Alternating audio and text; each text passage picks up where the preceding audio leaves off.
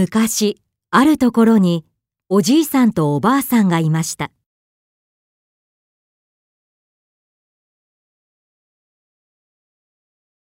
ある日おじいさんは山で光る竹を見つけました。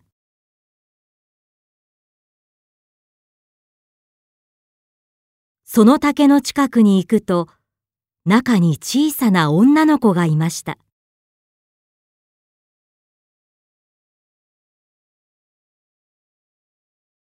おじいさんは女の子を家に連れて帰り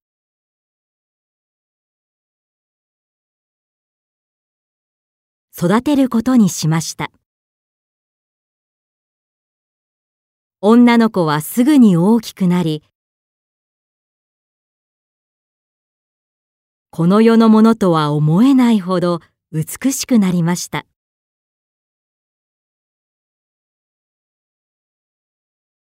そしてかぐや姫と名付けられました。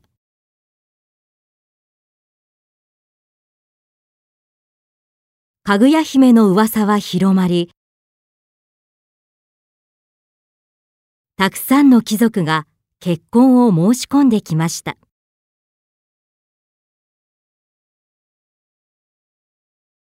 ところがかぐや姫は誰とも結婚しようとしません。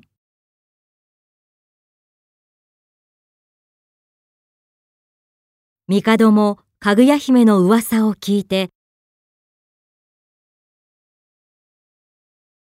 会いたいと伝えてきましたがかぐや姫はそれも断ってしまいました。ある日かぐや姫はおじいさんに言いました。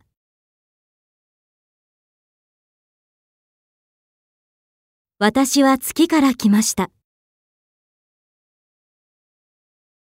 次の満月の夜に迎えが来て、月に帰らなければなりません。おじいさんはかぐや姫と別れたくなくて、ずっとここにいてくれ、と頼みました。